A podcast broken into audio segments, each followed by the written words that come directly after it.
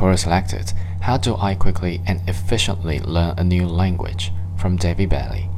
I've learned several foreign languages as an adult. I was able to learn French to conversation fluency in 17 days using the following techniques.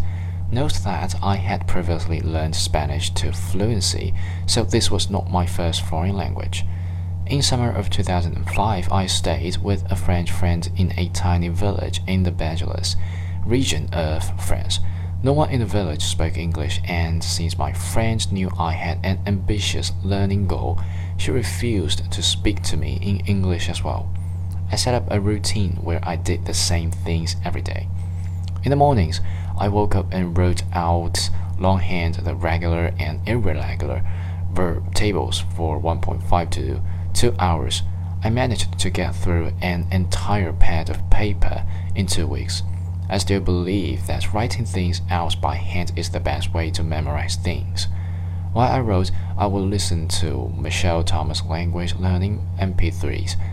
On the CDs, you listen as he teaches French to other English speakers. It's really helpful to hear other students make mistakes that you can learn from. Just like a regular classroom environment, in two weeks, I listened to the Foundation, Advanced, and Language Building courses twice.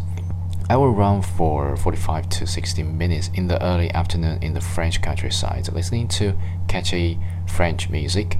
Music is a great way to learn the intonation of a language that train your facial muscles as you sing along. I had lunch with my friend and her French friends every day. As they refused to slow down when speaking to me in French, it was learn all stuff. In the afternoon, if I wasn't playing darts or balls with my French friends, I was reading Charlie and the Chocolate Factory in French. Reading the children's book you read as a child is a great hack to learning new languages. Firstly, the language used is simple, and secondly, knowing the story helps you to guess the meaning of new words and avoid using a dictionary.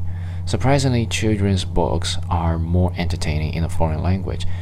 I spent at least an hour writing basic essays about myself, which I had my French friend check for errors. When you meet new people, you inevitably get asked the same things. Where are you from? What do you do? Do you like friends? By learning ready made answers, you get to practice what you learned and build up your confidence. Another good tip is to learn the filler words. These are the words and phrases people say then all the time between sentences, but have no real meaning, allowing you to buy time in a conversation and increase your confidence. After 17 days, I left the small town and went to Paris. I met a girl in a coffee shop and we started talking. After a few minutes, she asked how long I had lived in France.